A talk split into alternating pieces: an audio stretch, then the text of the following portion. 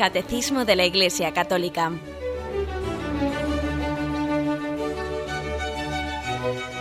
Un programa dirigido por Monseñor José Ignacio Munilla, Obispo de San Sebastián.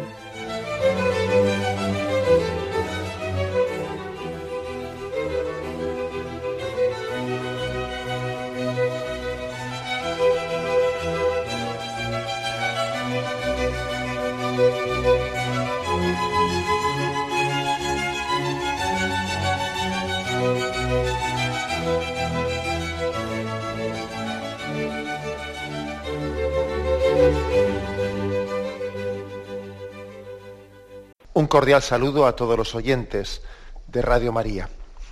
Un día más, con la gracia del Señor, proseguimos el comentario del Catecismo de nuestra Madre en la Iglesia. Estamos explicando el sacramento de la Eucaristía. En concreto estamos en el punto 1384. Tiene este epígrafe, tomad y comed todos de él, la comunión. Leemos el primer punto. El Señor nos dirige una invitación urgente a recibirle en el sacramento de la Eucaristía. En verdad, en verdad os digo, si no coméis la carne del Hijo del Hombre y no bebéis su sangre, no tendréis vida en vosotros. Un punto cortito este, pero la verdad es que bien intenso. Este pasaje del Evangelio es Juan 6, 53. Vamos a leerlo un poco en su contexto. Fijaros que aquí se habla de que el Señor hace una invitación urgente. Esto eh, fue escandaloso cuando Jesús lo pronunció. De hecho, vais a ver que cuando el Señor pronuncia este, este discurso eucarístico allí en la sinagoga de Cafarnaúm, muchos se escandalizan porque Jesús está hablando con mucha contundencia. Creo que también en nuestros días escandaliza esta palabra de Jesús, porque estamos en, un, en una cultura en la que se, bueno, se permite que alguien tenga su sensibilidad religiosa, ¿no? Se nos permite que tú, en tu interior, en tu conciencia, pues bueno, pues tengas ese, ese, tipo de, entre comillas, aficiones. Bueno, si si a ti te va eso, pues bien, vale, ¿no? Pero lo que comienza a ser ya bastante más escandaloso, es una frase como esta de Jesús, si no comes la carne del Hijo del Hombre y no bebes su sangre, no tendrás vida eterna. Esta frase sí que es escandalosa. Lo fue en aquel tiempo, como vamos a leer ahora, lo fue en aquel tiempo y lo es también en nuestros días. Pues porque el hecho religioso en nuestros días se admite en un contexto de afirmación de libertad religiosa en que cada uno, en el interior de su conciencia, pues él verá, se, respeta su sensibilidad, etcétera, ¿no? Bueno, y por supuesto que nosotros creemos en un, en un principio de libertad religiosa, ¿eh? por supuesto que creemos en ello, y que cada uno eh, debe de tener eh, la posibilidad de, de, de, poder profesar lo que su conciencia conoce como verdad, y por lo tanto debe existir ese principio de libertad religiosa. Sí, sí, de acuerdo. Pero es que libertad religiosa no solo es eso. La libertad religiosa responde a la obligación que tenemos en conciencia de adherirnos a la verdad que nos es revelada. Es que la palabra libertad religiosa tiene una cara y una cruz. No, solo es una libertad de elegir tú, sino también es una obligación de adherirte en conciencia a lo que te es revelado como verdad plena. Y pues entonces es que, claro, no, no existe libertad si, si, no si no es correlativa, si no está al servicio de un deber de conocer la verdad. O sea que allí escandalizó, escandalizó el que Jesús dijese una frase tan contundente como esta. El que no come mi carne y no bebe mi sangre no tiene vida eterna. Vamos a ver un poco el contexto de ese discurso, que es un discurso que levantó ampollas, como digo. Dice Jesús, eh, a partir del versículo 34, leo, eh, del capítulo sexto de San Juan. Yo soy el pan de la vida. El que venga a mí no tendrá hambre, y el que crea en mí no tendrá nunca sed. Pero ya os lo he dicho, me habéis, visto y no creéis. Todo el que me ve todo lo que me dé el Padre vendrá a mí, y al que venga a mí no lo echaré fuera, porque he bajado del cielo no para hacer mi voluntad, sino la voluntad del que me ha enviado. Y esta es la voluntad del que me ha enviado, que no pierda ninguno de los que Él me ha dado, sino que lo resucite en el último día.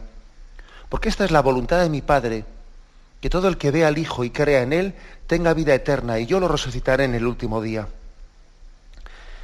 Atención, ya que comienza aquí el escándalo, ¿eh? comienza aquí diciendo, los judíos murmuraban de Él, porque había dicho, yo soy el pan que ha bajado del cielo, y decían, ¿no es este Jesús, el hijo de José, cuyo padre y madre conocemos? ¿Cómo puede decir ahora que ha bajado del cielo? Jesús le respondió, no murmuréis entre vosotros, nadie puede venir a mí si el Padre que me ha enviado no lo atrae, y yo lo resucitaré en el último día. Está escrito en los profetas, serán todos enseñados por Dios. Todo el que escucha al Padre y aprende, viene a mí. No es que alguien haya visto al Padre, sino aquel que ha venido de Dios. Ese ha visto al Padre. Es decir, solo Cristo ha visto al Padre. Vuestros padres comieron el maná en el desierto y murieron. Este es el pan que baja del cielo, para que quien lo coma no muera. Yo soy el pan vivo bajado del cielo. Si uno come de este pan, vivirá para siempre. Y el pan que yo voy a dar es mi carne para vida del mundo. Continúa aquí el escándalo. Discutían entre sí los judíos y decían, ¿cómo puede este darnos a comer su carne? Jesús les dijo, en verdad os digo, si no coméis la carne del Hijo del Hombre y no bebéis su sangre, no tenéis vida en vosotros. El que come mi carne y bebe mi sangre, tiene vida eterna, y yo lo resucitaré en el último día, porque mi carne es verdadera comida y mi sangre verdadera bebida. El que come mi carne y bebe mi sangre, permanece en mí y yo en él. Lo mismo que el Padre que vive me ha enviado, y yo vivo por el Padre. Del mismo modo, el que me coma vivirá por mí. Llega un momento en que ya se monta el escándalo y entonces muchos, dice aquí, muchos de esos discípulos al oírle dijeron, es duro este lenguaje, ¿quién puede escucharlo? Pero sabiendo Jesús en su interior que sus discípulos murmuraban, les dijo, esto os escandaliza. Y cuando veáis al Hijo del Hombre subir a donde estaba antes, bien, como veis es una es un momento en el que el escándalo se está produciendo en la medida en que Jesús se, revela ante ellos, se descubre ante ellos como el verbo de Dios, como aquel que, el único que ha visto al Padre, el que es enviado por el Padre, el camino eh, objetivo, el camino objetivo, camino, verdad y vida que el Padre ha enviado para llegar a Él. Se van escandalizando en la medida en que en que van escuchando un camino, una formulación tan concreta de cuál es el camino para llegar al Padre, que es la comunión. El que no come mi cuerpo y no bebe mi sangre no tiene vida eterna. Eh, se produce ahí una, una, crisis como también se produce en nuestros días. Porque es que esta es la, esta es la, la clave del asunto.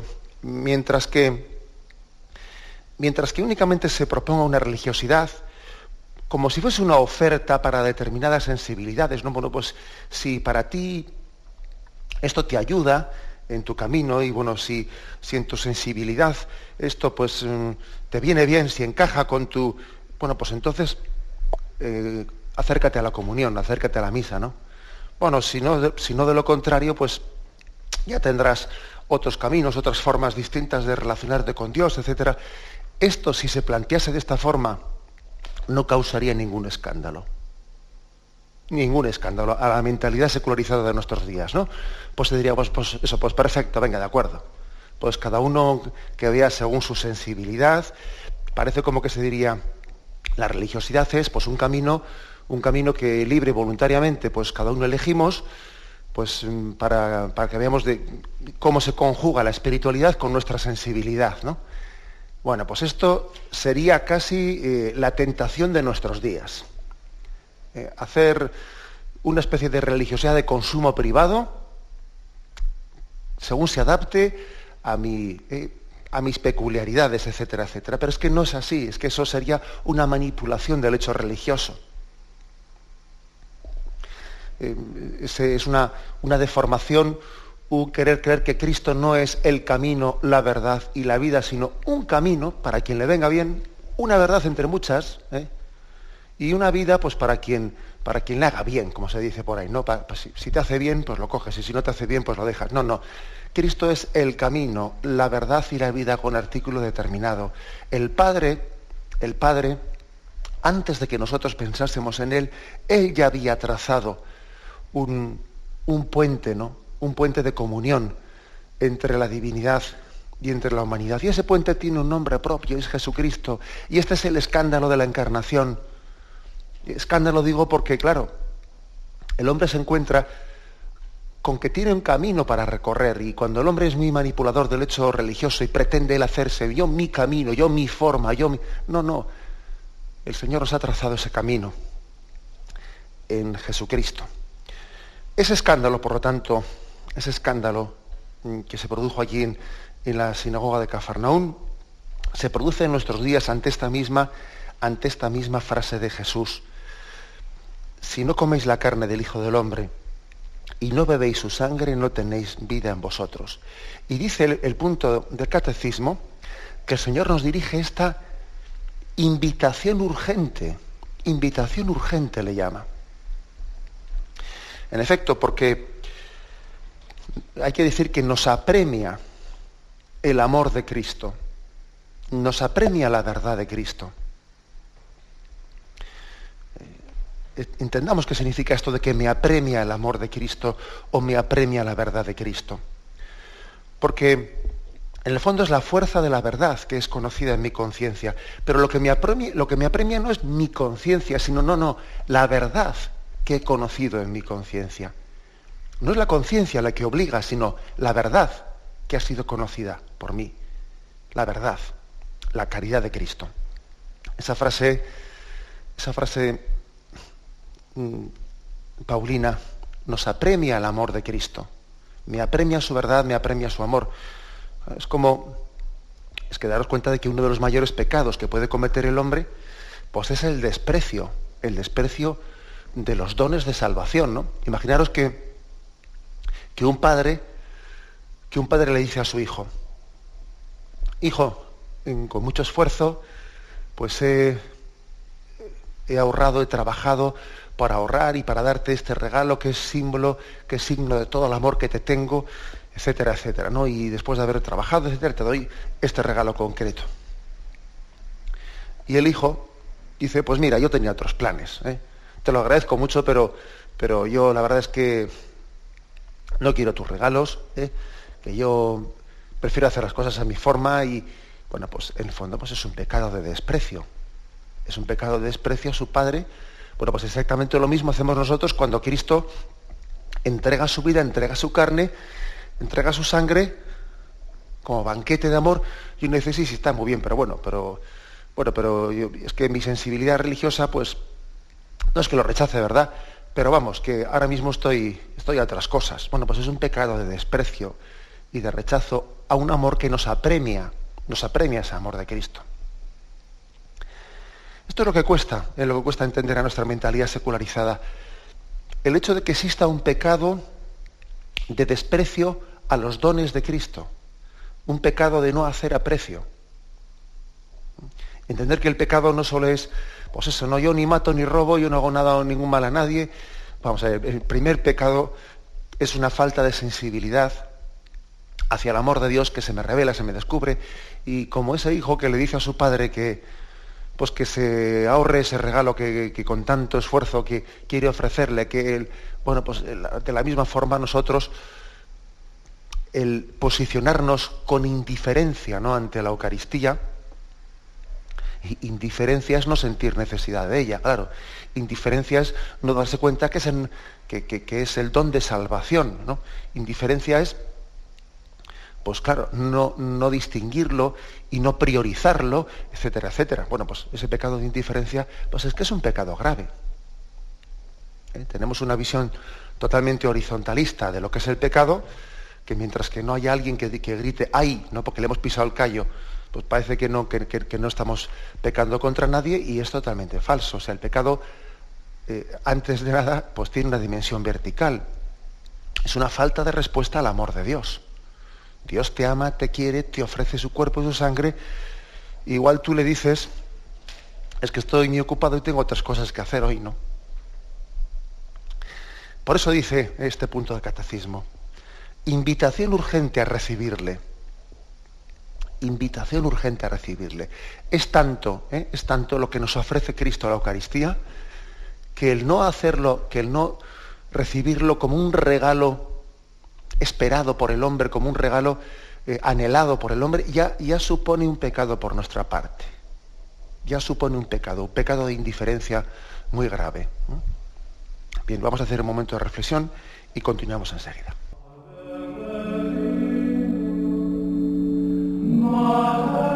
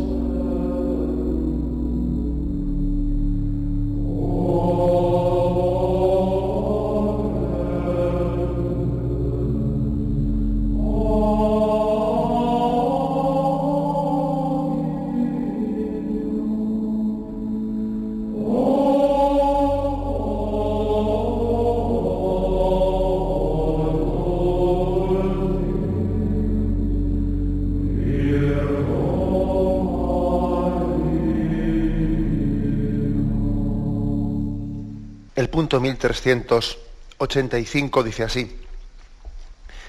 Para responder esta invitación debemos prepararnos para este momento tan grande y santo. San Pablo exhorta un examen de conciencia. Quien coma el pan o beba el cáliz del Señor indignamente, será reo del cuerpo y de la sangre del Señor.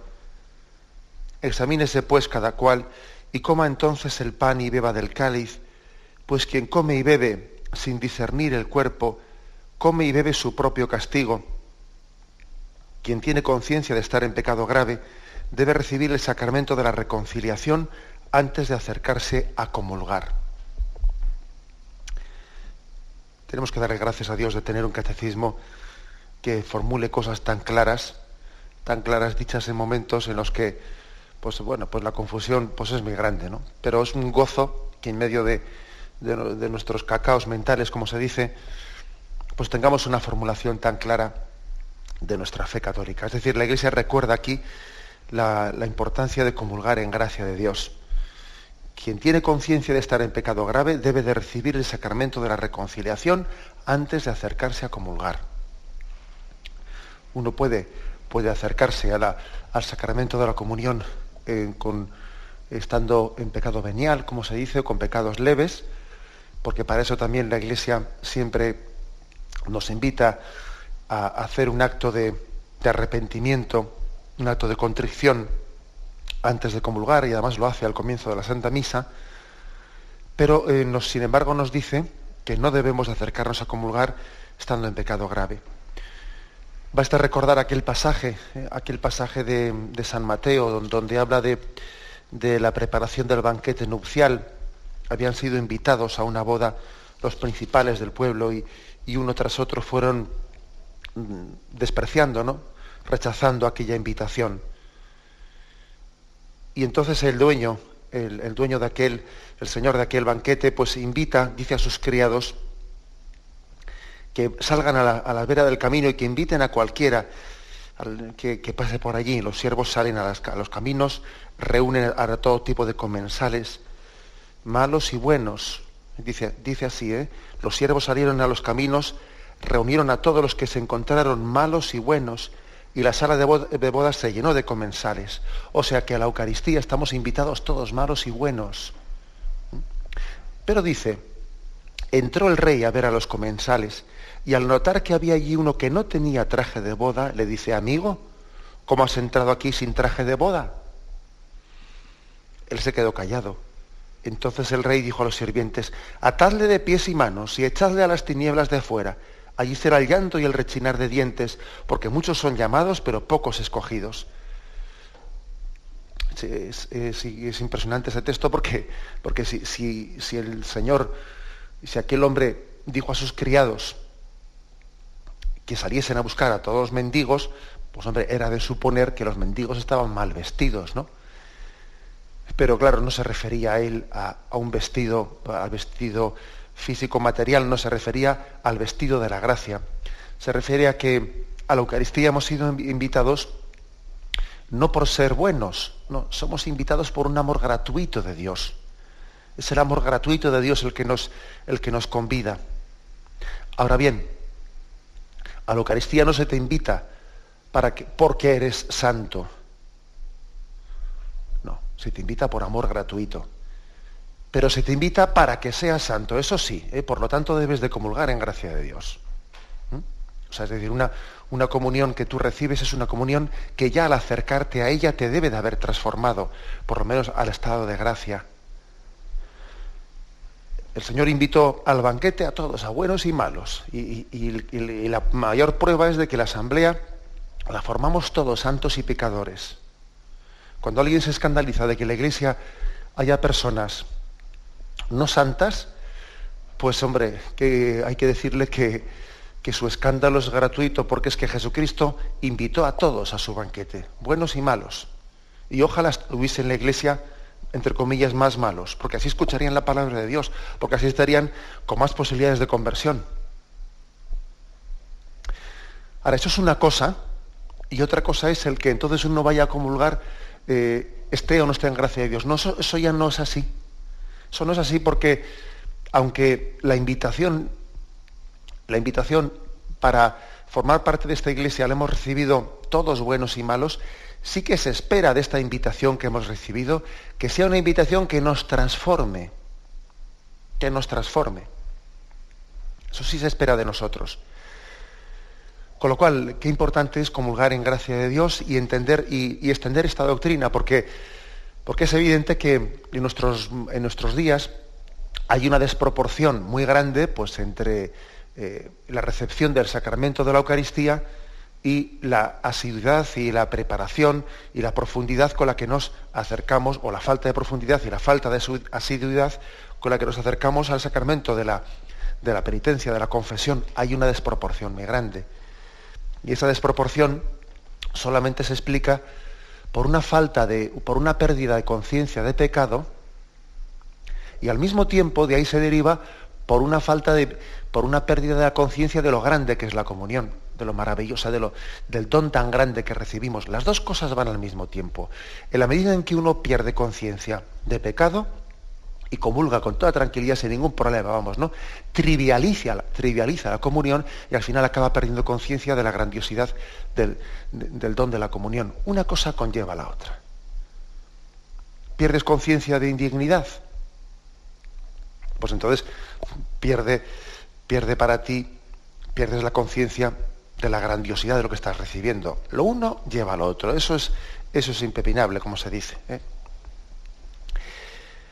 ¿Cuál es la, cuál es la respuesta que tenemos que, que, cómo reaccionar ante ello? Pues hay que reaccionar ante ello eh, siendo conscientes de que la comunión debe de ser bien preparada.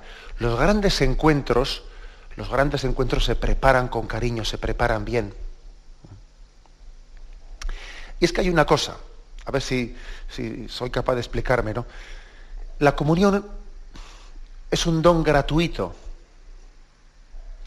pero no es barato. No es barato. O sea, vamos a ver si, si, explico estas dos palabras. No es lo mismo gratuito que barato. Porque una cosa barata, si es barato, pues entonces vale poco, ¿entiendes? Si, si es barato, están regalando esto. Pues venga, pues en vez de uno coge tres, como lo regalan, ¿qué más dará, no? No, no es lo mismo gratuito que barato. El hecho de que Dios nos dé gratuitamente, por un amor inmerecido, ¿eh? el don de su cuerpo y su sangre, eso no quiere decir que sea barato. Eh, creo que me entendéis esta distinción que quiero hacer. A veces abusamos de que los dones son de que los dones de Dios son gratuitos, abusamos de eso y lo confundimos con barato. total, pues si, si esto lo regalan, pues, pues no es para tanto, ¿no? No es para tanto. Pues, pues sí, Señor, eh, yo creo que, que tenemos que distinguir claramente eso. Los dones de Dios no, mm, son gratuitos, pero no son baratos, porque han sido comprados al precio de la sangre de Cristo. Y son preciosos son preciosos. Alguna persona decía, pues igual para que ustedes, para que, para que, para que apreciásemos la, Eucaristía más, igual ustedes deberían de, de, poner un precio allí para recibirla, decía, me decía un señor en una ocasión. Ya usted como poniendo un precio apreciamos más las cosas, decía hermano. Evidentemente es una sugerencia que no, que no es realizable, ni mucho menos, ¿no? Pero lo que decía tenía su miga, tenía su miga, porque en esta vida lo que no se cobra eh, parece que no lo apreciamos, o sea, mm, un poco lo despreciamos. El don de Dios es gratuito, pero ojo, no es barato, porque ha sido comprado al precio de la sangre de Cristo. Y tenemos que tener la conciencia de estar ante algo ante lo que nos emocionemos, eh, que no perdamos la capacidad de, sentirnos impactados por el don tan grande de Cristo que vamos a recibir que nos sintamos siempre como un niño, como un niño que se acerca por primera vez a recibir su comunión. Fijaros bien un niño, exceptuando ¿no? cuando matamos su inocencia con un montón de tonterías que organizamos en torno a la primera comunión, pero exceptuando eso, el niño tiene esa capacidad de, de estremecerse ante, ante la visita más importante que, que jamás ha recibido, que es la visita de Jesucristo. ¿no? De esa forma eh, preparamos esa visita, con esa conciencia de, un don precioso, a la vez que gratuito, del amor de Dios, que nos estremece y nos, y nos está de alguna manera apremiando, apremiando a tener la casa bien dispuesta, bien purificada para recibir el don, el don de Cristo. Bien, lo meditamos y volvemos enseguida.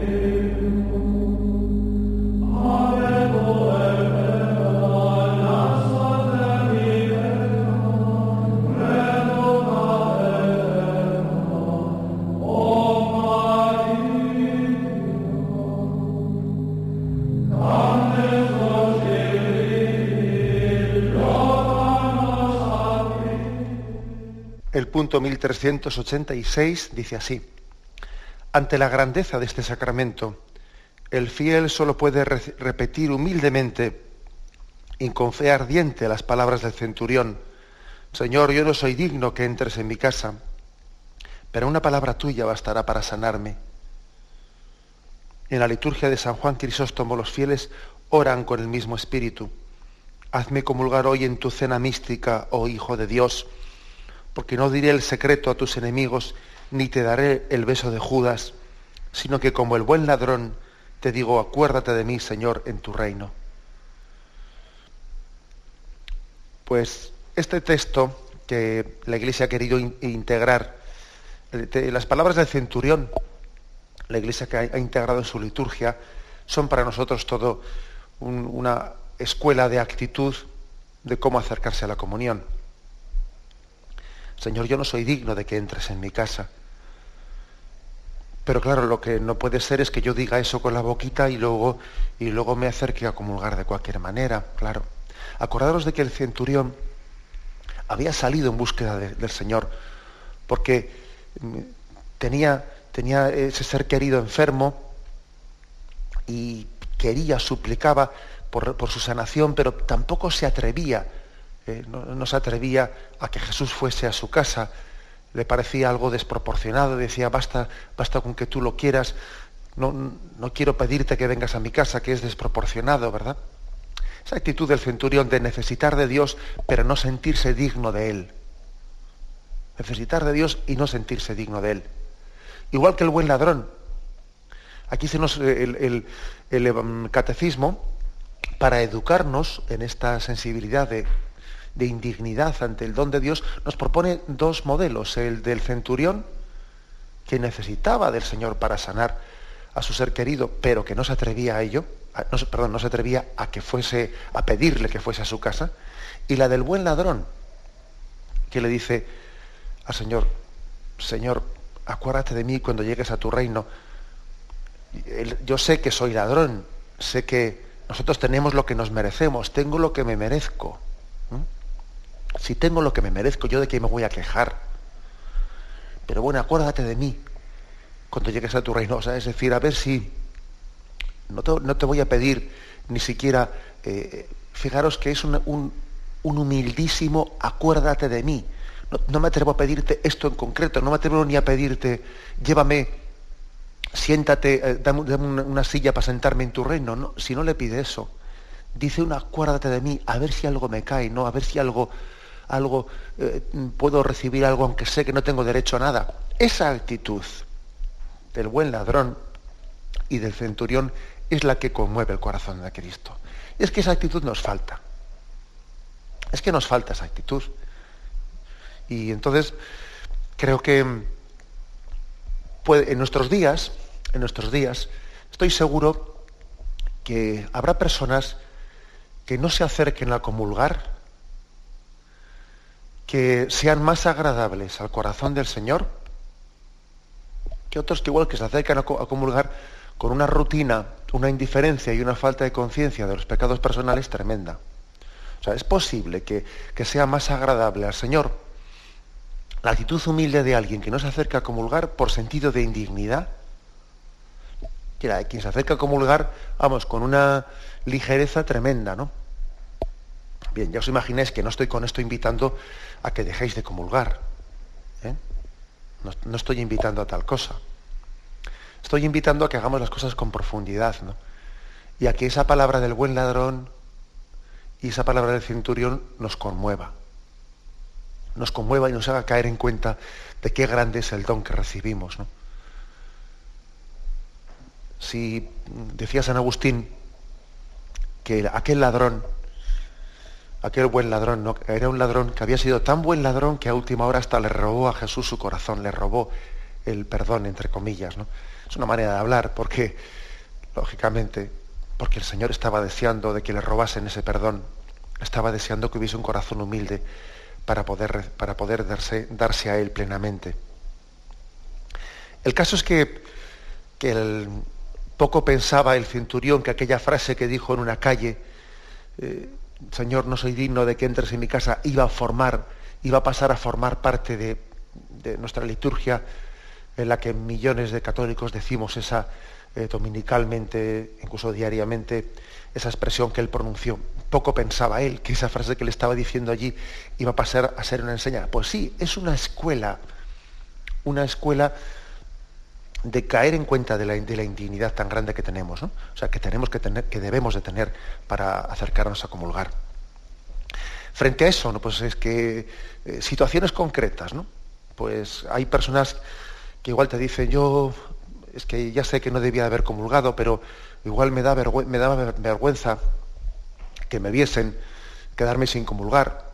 Pues eh, no quería que me viesen quedarme sin comulgar mis hijos. Es que pensaba que si no comulgo mi mujer, ¿qué iba a pensar? Es que si no comulgo, pues eh, otros iban a decir, a veces ves situaciones de esas de respetos humanos en el que uno, pues eh, por miedo a que, a que piense el otro, pues voy y me, pongo en la fila, ¿no?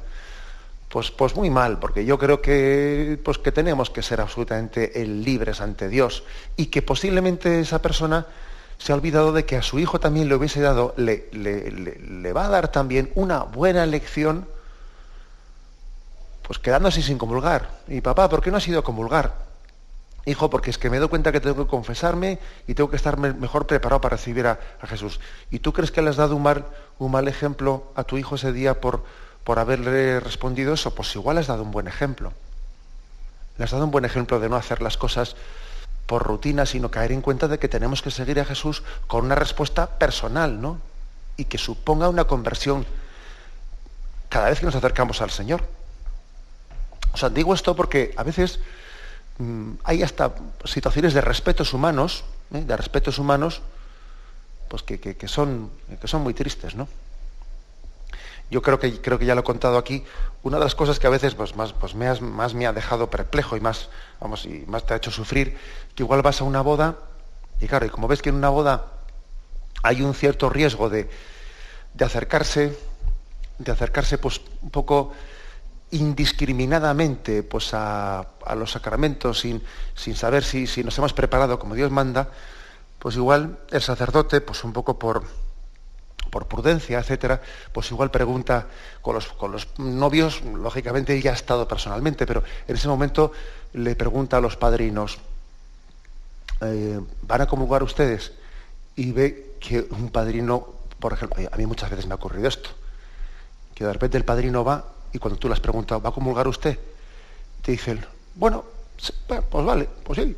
Entonces dice uno, pero bueno, pero, ¿cómo se puede dar esa respuesta? Pues sí, como dijese, pues, bueno, pues no se me había ocurrido tal cosa, pero bueno, ahora que lo dice usted, pues, ¿por qué no? no? Mal, mal no nos hará, o, sí, o no lo sé. es decir, que tenemos una, una, eh, un peligro de acercarnos a las cosas santas con un corazón indiferente que es que es tremendo, mm, que es tremendo. Y, eso pues hay que, hay que reflexionarlo, tenemos que darle, tenemos que eh, mm, insistir a tiempo y a destiempo también en, algunas eh, frases evangélicas de esas que resultan incómodas. Como esta que dice aquí el catecismo, ¿no? El punto anterior, que el 1 Corintios 11, 27, 29. Quien coma el pan o beba el cáliz del Señor indignamente, sea reo del cuerpo y de la sangre del Señor. Examínese pues cada cual y coma entonces del pan y beba del cáliz después de haberse examinado, ¿no? Pues quien come y bebe sin discernir el cuerpo, come y bebe su propio castigo. Anda, que uno dice, pues es que con un texto como este, no creo que, no, creo que tengamos que, leer este texto pues, para crear escrúpulos, ¿eh? porque hay personas escrupulosas todo esto que estoy diciendo hoy, evidentemente, no es un, discurso eh, adecuado para una persona escrupulosa. La persona escrupulosa pues, tendrá que dejarse, tendrá que dejarse eh, ayudar por su director espiritual y posiblemente eh, el director espiritual tendrá que decirle, vamos a ver, cuando una persona está atacada de escrúpulos, que también las hay, aunque son las menos, ¿no? Pues hay que decirle, usted comulgue. Ay, es que tengo un pensamiento, comulgue usted y déjese de, liarse en la cabeza, porque el escrupuloso, pues es que no es capaz de distinguir lo que su voluntad quiere, el, o sea, el pecado que, eh, al que su voluntad se ha adherido, a, las cosas que se le pasan por la imaginación, o sea, le cuesta mucho distinguirlo. ¿eh? Y entonces el escrupuloso necesita una dirección espiritual que, le haga distinguir y, porque si no estaría siempre en un armarse un lío interior. Bien, cuando alguien peca de escrúpulos, lo que tiene que hacer es ponerse, bueno, ponerse en manos de, un guía espiritual que le ayude a salir de ellos. Salir de ellos. Pero yo no me refiero a esos casos particulares, me refiero un poco a la tónica general. ¿eh? Y yo creo que está bastante claro que la tónica general pues peca un poco de estas situaciones que yo, que yo estoy contando aquí, pues de las bodas o del otro, más allá, ¿no? Que, tú ves que, porque claro, es, que desde el altar, desde arriba del altar se ven muchas cosas, ¿eh? Se ven muchas cosas. Entonces uno está celebrando un funeral y mm, comienza, eh, baja, baja para dar la comunión y hay mucha gente de pie y ve que uno, ve que están unas personas allí junto a un poste en la iglesia, y ve que uno le pega, pues, o sea, le, pega con el codo al que está al lado suyo, un amigo con el que había venido, como diciéndole, ¿qué? Haciendo un signo con la cabeza, ¿qué? ¿Te vienes a comulgar? Y el otro le dice, bueno, le hace así, se encoge de hombros como diciendo, venga, vale, si vas tú voy yo. ¿eh? Y nada, pues a ponerse en la fila. ¿eh? Y, entonces dice uno, bueno, este, este se ha puesto en la fila a comulgar, pues como podía haber dicho, nos, salimos un rato antes de la iglesia, que ya esto es un poquito largo y tomamos un café enfrente. Es que lo ha dicho, vamos, con una convicción bastante similar una cosa a la otra. A eso me refiero yo, a, la tónica generalizada. Que lógicamente luego los casos y las situaciones son muy distintas, ¿no? Entre los que pueden recibir una catequesis como esta a través de Radio María. Habrá situaciones muy distintas. Pero yo me, refiero a la tónica generalizada, eh, en la que mm, pecamos, eh, yo creo que es, bastante claro esto, ¿no? que el pecado general es un pecado de falta de conciencia del don sagrado de Dios. De decir esa frase, Señor, yo no soy digno de que entres en mi casa, y decirla sin, sin estremecernos ante ella, sin caer en cuenta de que el don de Dios nos trasciende, nos supera, y que, y que incluso si en algún momento determinado, incluso queriendo seguirle al Señor, eh, pues de cerca. Lógico, lógico es que una persona que le siga al Señor, que quiera seguir al Señor de cerca, pues esté bien dispuesta para comulgar. Eso es lo lógico. Y que si en algún momento no lo está, pues que haya podido recurrir al sacramento de la confesión antes de la, antes de la, Santa Misa. Eso es lo lógico.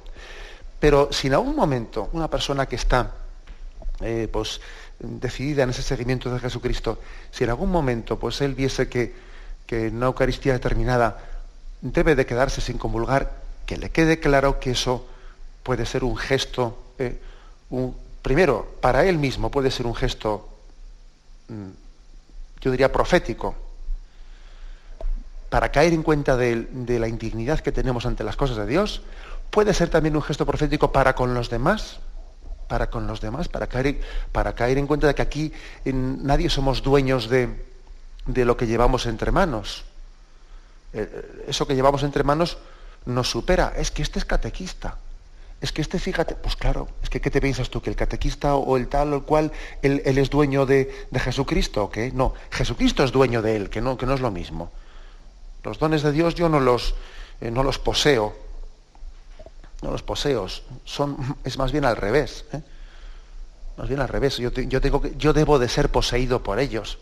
Pero yo no soy como aquí, como el dueño del cortijo, que hago y deshago las cosas de Dios porque ya parece que soy un profesional. Pues no, yo siempre me siento indigno ante las cosas de Dios.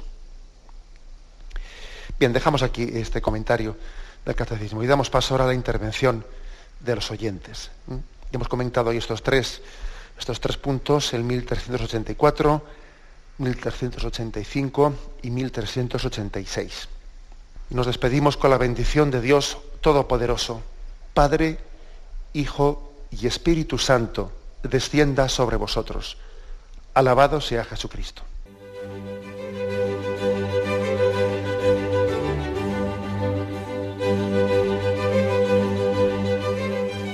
Finaliza el Catecismo de la Iglesia Católica, un programa dirigido por Monseñor José Ignacio Munilla, Obispo de San Sebastián.